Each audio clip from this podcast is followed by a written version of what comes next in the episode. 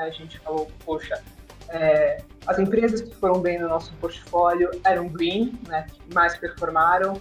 É, o Brasil né, tem, tem vantagens competitivas, especialmente em recursos naturais. É, agro, sem dúvida. É, altamente ineficiente. E aí, quais são as oportunidades dentro né, desse cenário que, que, que a tecnologia pode, é, pode, pode destravar, né? pode criar realmente de oportunidades de investimento pode crescer.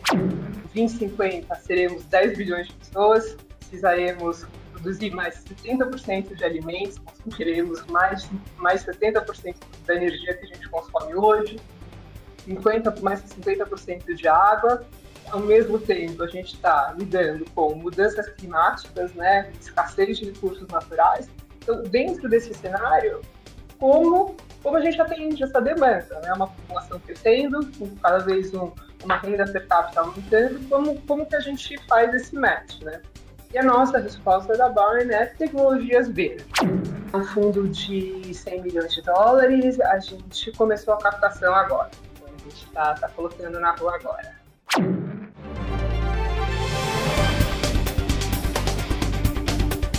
Olá, bem-vindos e bem-vindas ao Café com Investidor. Na verdade, hoje, um café com investidora. Hoje eu converso com Lina Lisbona, ela é sócia da Barna Investimentos. Lina, é um prazer recebê-la aqui no Café com Investidor. Com investidora, na verdade. Prazer, Ralf, obrigada pelo convite. Muito bom estar aqui com você, com vocês, para a gente poder conversar um pouquinho, né? Contar um pouquinho o que a gente está fazendo sobre a VAR. Prazer. Legal. Obrigada pelo convite. Vamos então começar você me explicando como surgiu a Barna Investimentos. Claro. É, a Barn surgiu, né, foi fundada no final de 2012, Ralph. Quem fundou a Barn foi o Flávio Zacques, é, e logo depois o Thiago Mendes também entrou no time e, e são os dois sócios né, é, que estão desde o começo. Né?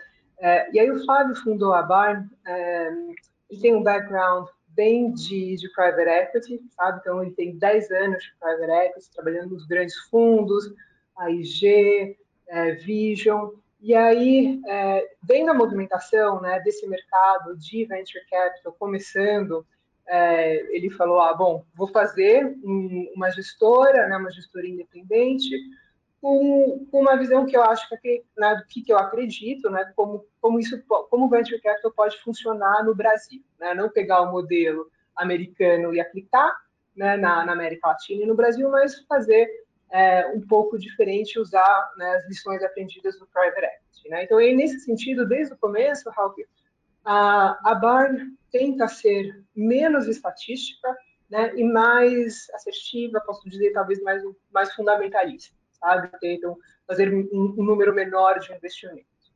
Né? Então, é, então, saiu daí, desde então, né, então, quase 10 anos né, nessa, nessa jornada, né, acho que pode, posso, posso falar que o... Quantos fundos a, a Barn já levantou desde então? E quantas empresas já estão no portfólio da Barney? A gente levantou três fundos, né? A gente está vai iniciar a captação quarto fundo e a gente tem 15 empresas no, no portfólio. Né? Então é um portfólio bem concentrado mesmo. Bem concentrado mesmo. Olina, nesse meio tempo, a Barney surgiu assim, é um portfólio bem concentrado, como você comentou, mas houve uma mudança de tese. A Barn está se concentrando hoje no, em fazer investimentos no, em Green Tech. Eu queria que você me explicasse como foi essa transição. Claro. É, então, como eu estava te contando, né, acho que é, começou lá atrás, em 2012, o, o, ecossistema né, de venture capital era muito, né, assim, muito pequeno, né, até se a gente olha os números hoje, né, assim, é, o que a gente tinha de investimento em 2013, né, o fluxo de capital nessa, nessa classe de ativo era menos de um bilhão de dólares, hoje foi né, para mais de 15 bilhões, então é, realmente é, deslanchou, né, consolidou como como uma classe de ativos. É claro que a, a questão de taxas de juros do país ajudou nessa consolidação, né, especialmente nos últimos anos, É, mas quando a gente, quando a Barn começou, a gente começou como um fundo, né, posso falar agnóstico, né, a gente não tinha um tema, não era um fundo temático, né, não uma gestora temática. A gente é, e também não tinha massa crítica, né? Se você né, você está aí faz tempo, você sabe que poxa, né, não dava para falar, olha, eu só vou investir em agtech, eu só vou investir em fintech, eu só vou investir em healthtech. Não, não tinha essa possibilidade, né? Mas, assim, mudou demais, né? Então, a gente tem é, os grandes fundos, hoje, né, tem tantos fundos de fora, mas a gente tem grandes fundos locais, né, como o Monax, é, e a gente sentiu, né, com o passar desse tempo, uma demanda dos empreendedores, especialmente, de poxa, é, preciso de investidores é, de fato com conhecimento mais aprofundado, mais específico, mais temático, que de fato possam me ajudar no crescimento da empresa. Né? Então, realmente, é, um smart money. Né? Então, esse foi, foi assim, o primeiro, né, a, a, primeira, o, primeiro flag a ser levantado, assim, olha, tem, tem, tem uma demanda aqui para fazer alguma coisa diferente, né? não, não para ser é, para você investir em, em, tudo, mas ser, ser especialista. É, a gente olhou para o nosso portfólio, né, e aí a gente começou essa mudança, só para colocar isso nesse, nesse timeline, a gente começou a pensar isso em 2019, né, é, e aí a gente começou a falar, bom, tá, tem essa demanda de mercado, é, a gente olhou para o nosso portfólio, quais foram as lições aprendidas, quais foram as empresas que foram bem, é, o que, que a gente acredita, né, qual que é a vocação do Brasil, né, é, qual, quais são as tendências, né?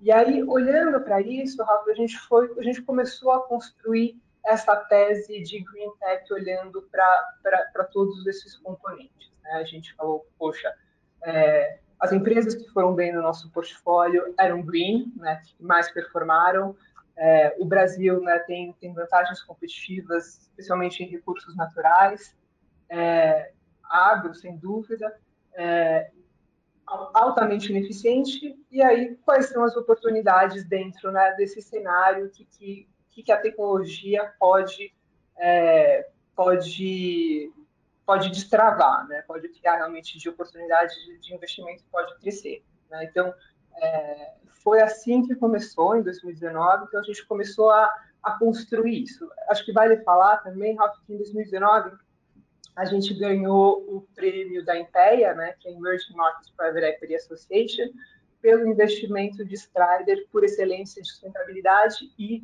é, excelência operacional.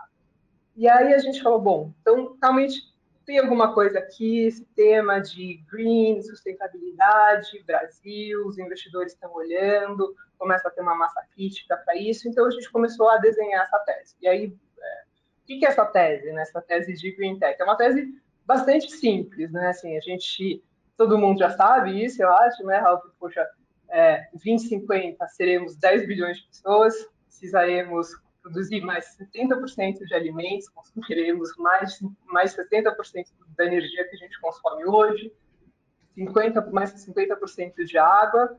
Ao mesmo tempo, a gente está lidando com mudanças climáticas, né, escassez de recursos naturais. Então, dentro desse cenário, como como a gente atende essa demanda, né? Uma população crescendo, com cada vez um, uma renda per capita aumentando, como, como que a gente faz esse match, né? E a nossa resposta da Bowen é tecnologias verdes, né? Então, tecnologias verdes que aumentam a eficiência de uso de recursos, que diminuem o desperdício, que é, mitigam a emissão de gases de efeito estufa e facilitam a agenda de adaptação climática. Né? Então, essa, esse, esse, é o nosso grande tema, né? E aí a gente olha um pouco, a gente fez um estudo que a gente viu no Brasil quais são as grandes ineficiências e quais são as grandes oportunidades, né? E aí, é, por que Brasil? Né? Por que faz sentido esse tema de Green Tech no Brasil? Né? É, a gente acredita, né, Rafa, que o Brasil nunca teve é, mais bem posicionado para liderar essa transição verde. Né? Poxa, a gente tem é, maior, né, o país com, uma, com maiores recursos hídricos, uma, uma, maior área de floresta, né? É, assim, então tem uma série de vantagens, né, maior é, disponibilidade de área agricultável como é, como, como a gente né, consegue ajudar a atender essa demanda aí que a gente nesse cenário meio é, apocalíptico aí se criando, né? Então a gente vê essas oportunidades, daí a gente começou a desenhar essa tese é, nesses setores que fazem sentido para o Brasil, né? Então são, são cinco setores, né? Isso. Quais são esses setores? E antes de você falar dos setores, Lina, eu queria que você comentasse comigo o seguinte: você falou que olhou para o portfólio e tinha empresas que estavam performando bem, que eram dessa área de green tech. Que empresas são essas do portfólio que já performavam bem, que fizeram vocês pensarem, poxa, acho que tem uma oportunidade aqui de investir em green tech? Perfeito. Então, a primeira, é, o primeiro caso que a gente olhou foi uma empresa que a gente investiu em 2014, que chama Strider, né? Que é uma empresa, uma plataforma, né? Que, é, que usa software, também usa hardware, para gestão e é, de aplicação de defensivo na lavoura, né? no, no campo. O defensivo é né, um dos maiores cost components né, de agricultura, é, da agricultura hoje no Brasil. Então, a gente entendeu que uma tecnologia que podia ajudar a, ao produtor a reduzir esse custo e, e mexeria no bolso, seria é, um, um, poderia ser né, um, um, grande, uma grande solução. Né?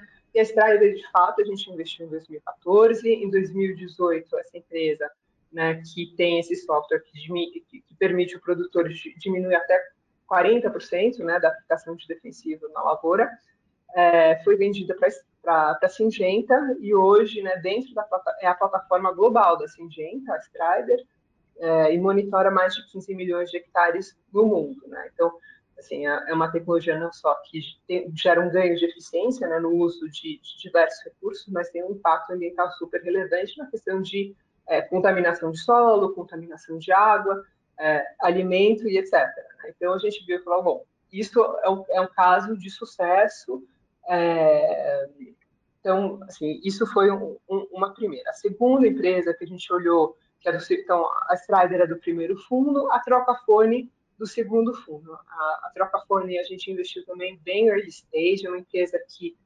compra, reforma e revende celulares usados, né? É, e faz essa arbitragem né, de novos, né, para quem quer comprar novos celulares e pode trocar esse novo celular pelo antigo, né, enfim, pode trocar o antigo celular e ter um desconto pelo novo. E, e, é uma empresa que cresceu demais no Brasil, né? Fechou ano passado com mais de 400 milhões de faturamento.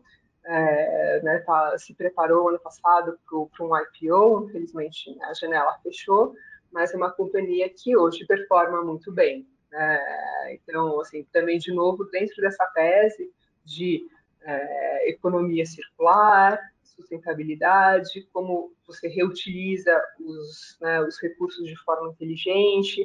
É, então, esses foram os dois casos que a gente olhou e faz, assim, falou, bom, faz sentido.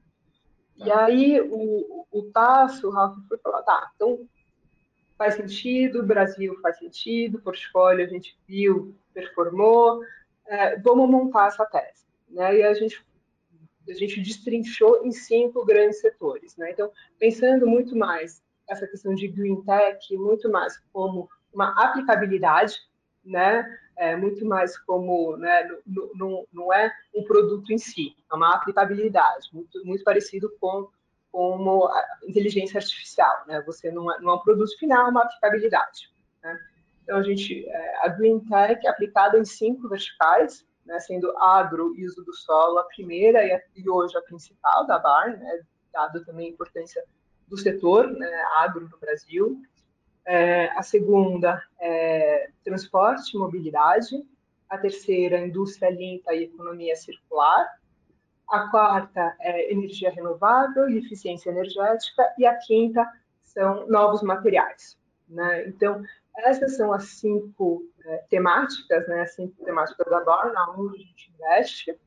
É, e aí, quando a gente fez o terceiro fundo, foi para testar se existe de fato um pipeline né, nessa, nessa temática, se existem oportunidades. Né? Então, o terceiro fundo que já foi nessa temática, é, a gente alocou ele em um ano e meio, né? Então, então, tem muito pipeline hoje, a gente vê, a gente recebe muitas empresas alinhadas com essa tese. Então, é, e por isso que a gente está, assim, a gente, claro aprendeu algumas lições, mas a gente tem vontade de, de, de, de ter esse novo fundo, um fundo maior, né, que faz sentido para a gente, para a nossa é. geografia. Quem vocês já investiram no terceiro fundo que já estava dentro dessa tese? A gente tem grande parte das companhias estão, né, estão, estão, estão nessa tese. Então, por exemplo, em agro a gente tem a Agritas, que é uma, é uma empresa é, que faz, que ajuda, que coleta dados das seguradoras para você dar seguro no campo, né? Então, o Brasil hoje é, é, tem segura 10% da, da geografia, né, da área produtiva no Brasil, quando você olha para os países mais desenvolvidos, como os Estados Unidos, como Europa, alguns países na Europa, é mais de 90%. Né? Então, poxa, para um país que né, 25 por mais de 25% do, do PIB é agro, né, nem 10% da produção é segurada. Né? Então, tem uma oportunidade. Então, a Agritas é um caso assim. A gente tem é, dentro da tema, dentro dessa, ainda dentro dessa vertical é, agro e aí Ralph, assim, é, hoje, né, do fundo 3, metade das empresas é, são né, nessa vertical, né, agro e uso da terra. É, a gente tem uma empresa que chama Grão Direto, que é uma plataforma de compra e venda de grãos. Né, então, empoderamento do pequeno produtor, né, para ele conseguir vender e precificar né, o grão dele diretamente com o comprador. Dentro dessa plataforma também tem é, algum, algumas features, por exemplo, de compliance ambiental. Então, é, você consegue enxergar qual produtor tem está é, alinhado, né, tá, tá dentro do CAR, não está de forma nenhuma associada com área de desmatamento, área né, de reserva legal, área de conflitos indígenas. Então, você já consegue ver esse tipo de coisa nessa plataforma. Então, sabe, a Adriano Direto é, é, um bom exemplo disso, né? A, é uma empresa que está indo super bem, acabou de receber né, um, como investidor ADM, a, a Marge, a Luiz Dreyfus entraram como, como investidores, estão sinalizando que, que né, a gente está no caminho certo. Um outro exemplo dentro dessa tese é a Agroland, né, que de, de novo também é, dentro dessa temática financeira para pequenos e médios produtores, né, mecanismos financeiros né, para pequenos e médios produtores, ela dá crédito, né, então, para agricultura familiar, para pequenos e médios produtores que não têm acesso, né, não têm acesso suficiente a crédito, né, você acabou de sair uma notícia, né, que acabou já todas as linhas de subsídios, né, então, é, começa, né, o setor agrícola demanda outros tipos de financiamento e acesso a crédito é fundamental para você, né, tecnificar a sua lavoura, para você produzir, de novo, mais ou menos e implementar boas práticas também. É, a AgroToken é uma empresa argentina, mas que começou a operação aqui no Brasil, que faz tokenização de grãos, né? Então, é, com isso, você não só, quando você consegue tokenizar o seu grão, você não está mais exposto à volatilidade, então para a Argentina faz total sentido, mas para o Brasil também faz.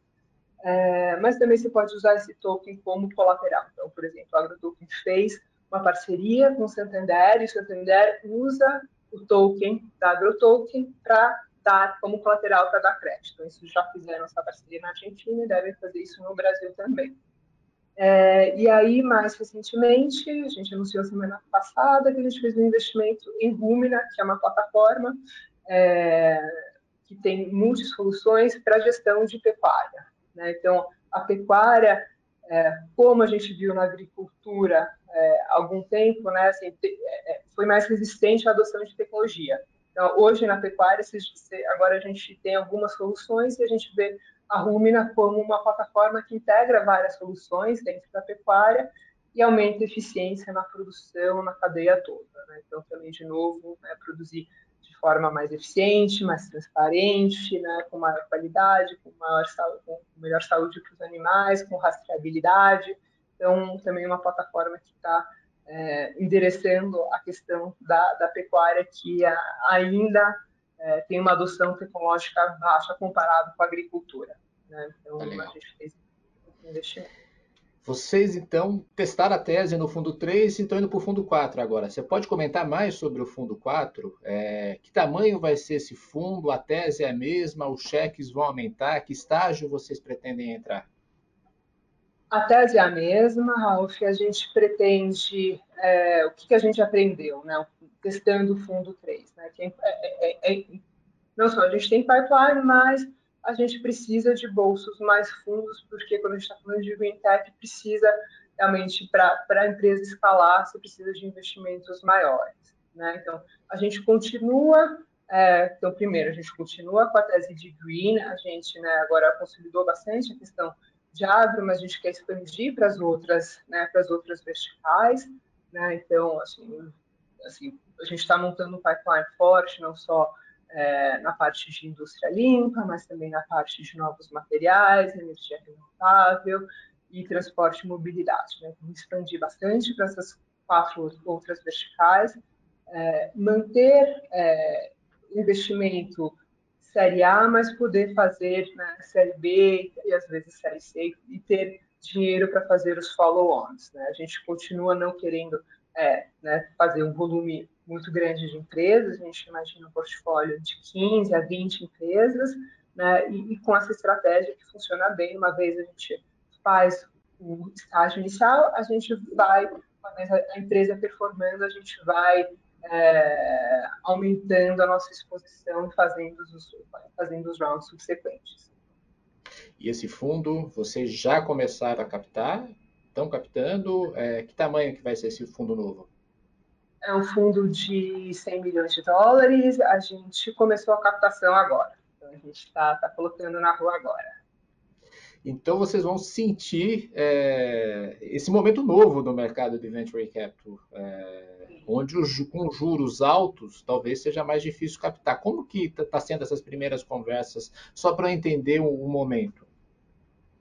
É, a gente tem, né, tem dois públicos, claro, né, Ralf? Os investidores brasileiros e os investidores estrangeiros. Né?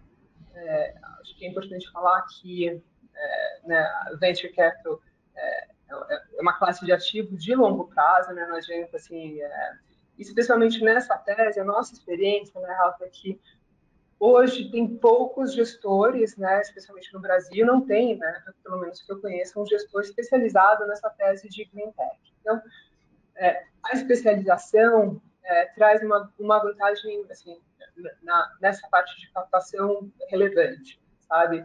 É, hoje, quando você fala com o investidor, ele vê que o Brasil, a América Latina, tem essas vantagens competitivas em recursos naturais, é estratégico, né? É, todas aquelas tendências que eu falei no começo, né, de aumento populacional, recursos naturais, não vai mudar, né? A gente precisa de soluções para isso, né? Não só a gente vê as grandes empresas buscando esse tipo de soluções, né, fazendo os pledges net zero, os governos também. Então, é uma tese que, é, que, que, a gente vê que tem adesão. Né? A gente, claro, tem investidores que estão mais cautelosos, né? então tem esse aumento de taxa de juros, mas, assim, ainda a gente está olhando para retornos né, ainda maiores, né, pra, a gente olha para para retornos acima de 25%. É isso que a gente está oferecendo, então ainda é bastante competitivo. É, então, é isso um pouco a nossa impressão. O, o, o talvez o investidor né, brasileiro mais cauteloso, o investidor internacional aberto, mas assim, a, a tese com bastante aderência ao, ao momento.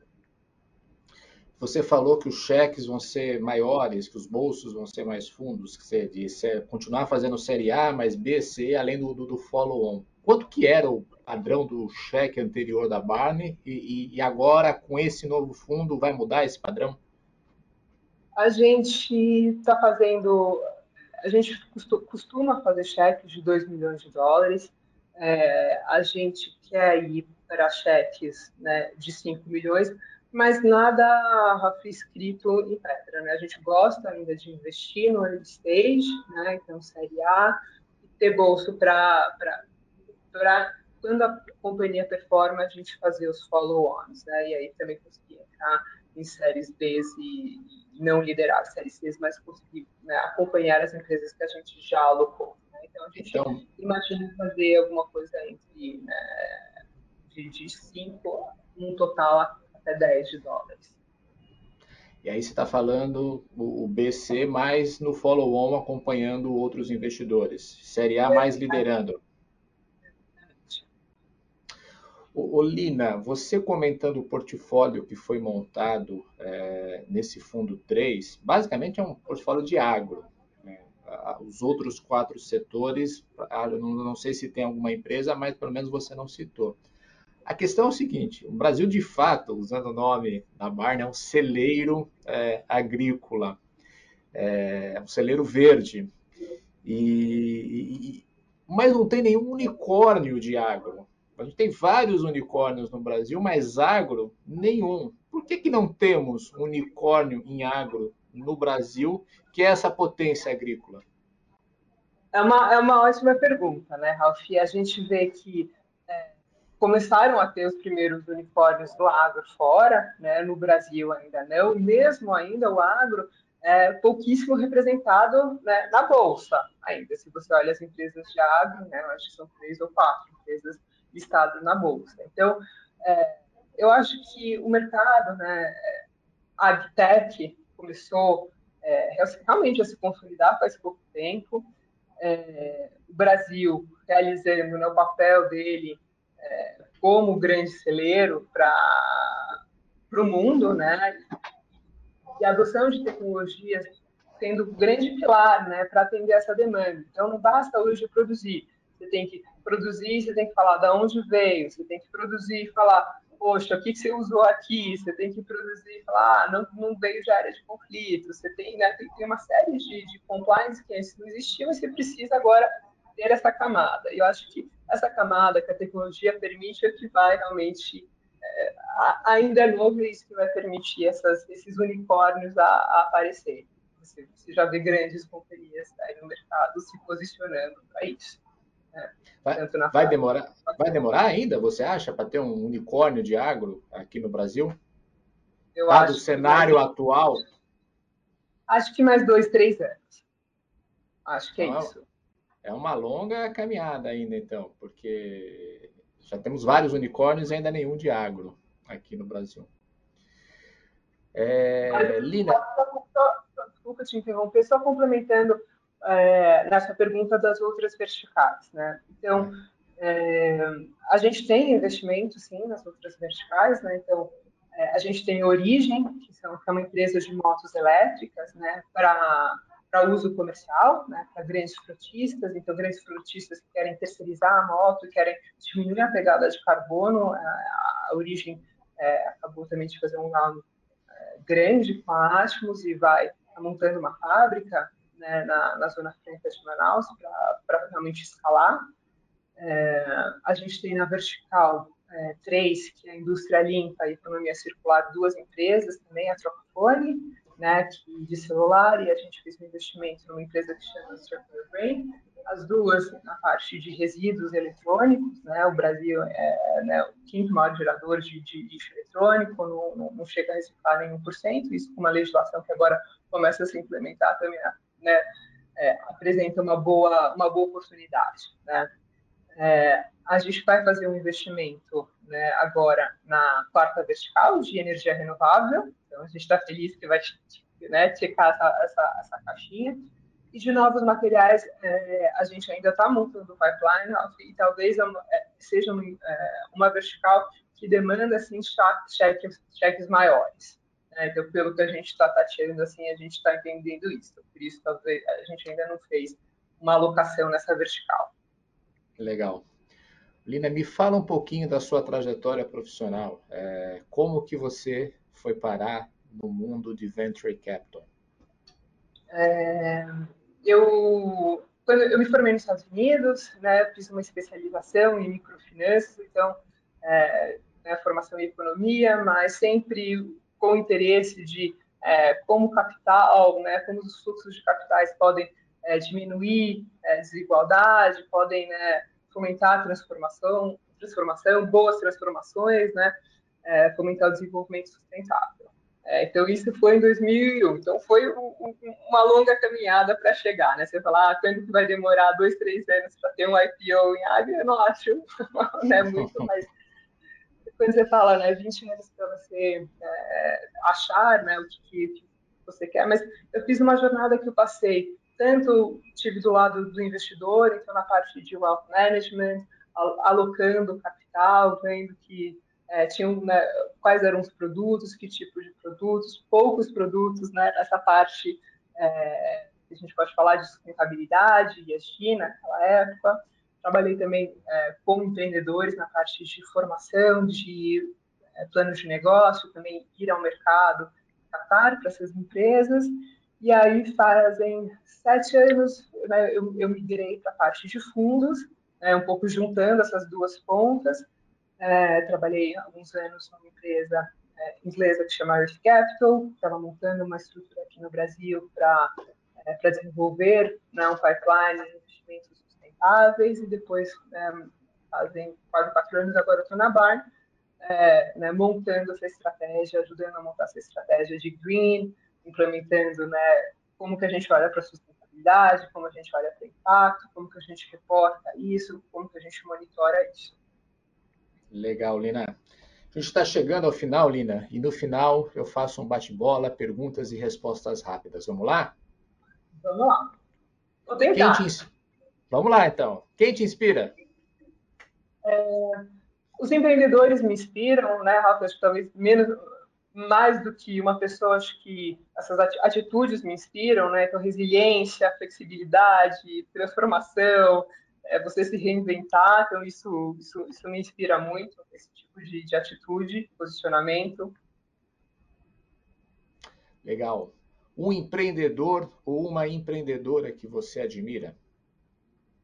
Difícil, Ralph. Eu assim, tenho um respeito e admiração gigante para quase todos, não só os empreendedores da nossa carteira, mas todos os empreendedores que vêm falar conosco, sabe? É, é de uma coragem, é, é, é, muito, é muito inspirador. Você falar com, com, com empreendedores é, é, não, não, gostaria de, de, de, falar de um. Assim, acho. Não consegue citar um nome apenas, assim, de que te inspire, que represente todos esses empreendedores? Eu gosto assim, eu gosto muito do, dos fundadores da, da AgroLand, gosto também dos, dos fundadores da Grão Direto. É, é, difícil, não, é difícil falar. Não, não quero, não quero você não quer, Você não, não quer quero. se comprometer com o seu portfólio. Não quero. Olina, um erro. Uh, acho que às vezes um, excesso de otimismo, erro de timing, sabe? Tentar olhar um deal e achar que o mercado está pronto para essa tecnologia ou é um produto que vai vender e não, não é um produto que está certo para aquele, aquele momento, né? Assim, o timing está errado, a curva está errada, então acho que isso, é, excesso de, de, otimismo e acreditar, né? Às vezes você se, se empolga às vezes com, com, algumas soluções e que o mercado não está pronto. Acho que isso, isso, isso eu já fiz. No caso de Green Tech, vocês trabalham com muitas tecnologias que às vezes é coisa para o futuro, né? É, hoje menos, né, Ralph? Hoje a gente vê assim, o contrário, né? Uma demanda por essas tecnologias que tecnologias que ainda não existem, né? Então, por exemplo, ah, captura de carbono. Né? Você tem uma demanda para o mercado de carbono, você não tem tecnologia além de árvores, de plantar árvores que vão atender isso. Né? A rastreabilidade de gado. Né? Ah, eu quero saber de onde precisa. Né? Ah, você poluir muito menos. Você tem uma demanda, mas você implementar isso de, um, uma forma né, mais barata, mais eficiente, ainda está ainda estão sendo construídos. Então, acho que, que, de novo, Sim, mas a demanda está aí, pelo menos o que a gente tem aprendido. A gente tem... Um acerto. Um acerto, a tese, eu acho que a tese é muito acertada que a gente fez, e também toda a metodologia, de novo, de avaliação de impacto, como que a gente olha para a sustentabilidade, como a gente reporta isso para os nossos investidores. É, a gente né, tem, é, tem um, um o interesse quando a gente fala que a gente olha para isso desde o pré-investimento, depois do investimento, como a gente olha, não só para os investidores, mas os empreendedores também gostam, né? a gente ajuda a implementar isso junto à empresa, então isso, é, isso, é, isso foi um acerto, sem dúvida. Um livro? um livro, uh, Donut Economy, gosto muito, é, de novo, é, modelos, né, que, modelos econômicos diferentes, né, de como você cresce, é, que estão alinhados com né, critérios de sustentabilidade. Você não pode ter um GDP, que, né, um PIB que cresce infinitamente, que você tem limites planetários, né, e quais são esses limites planetários, como você cresce dentro disso. É, é, gosto muito. E por fim, um hobby, Lina hobby é cozinhar. Gosto muito de cozinhar, é, não só fazer receitas, mas inventar né, novas receitas, experimentar, é, sempre juntar amigos e, e fazer um, um, né, um, prato diferente. Gosto bastante. Você tem alguma especialidade? Uh, eu tenho algumas. Gosto de fazer feijoada, gosto de fazer é, cordeiro, gosto de fazer. Tem, tem, tem, diversos pratos. Cuscuz, então, assim, a gente, a gente gosta bastante. Deve ter cozinhado bastante na pandemia, então. Foi, foi. A gente, inclusive, a gente fez uma comida logo no começo da pandemia, a gente, todo, todo mundo da Barn cozinhou é, remotamente, a gente fez um curry, cada um junto, cada um na sua casa, foi ótimo, mas escolhi assim, a receita mais difícil para fazer na pandemia e todo mundo, todo mundo gostou. Mas... Legal, Lina. Foi um prazer recebê-la aqui no Café com Investidora hoje, conhecer a sua história, conhecer a história da Barney e a tese de Green Tech de vocês. Obrigada, Ralf, prazer. Fiquem à vontade também de, de entrar em contato comigo, com toda a equipe da Barney. Legal, este foi o Café com Investidora. Eu conversei com Lina Lisbona, ela é sócia da Barney Investimentos. Você ouviu o podcast do Café com Investidor, com a apresentação de Ralph Manzoni Jr. Para assistir nossos programas, acesse o nosso canal no YouTube Neofeed Brasil. Para receber notícias em seu e-mail, acesse o site www.neofeed.com.br e assine a nossa newsletter.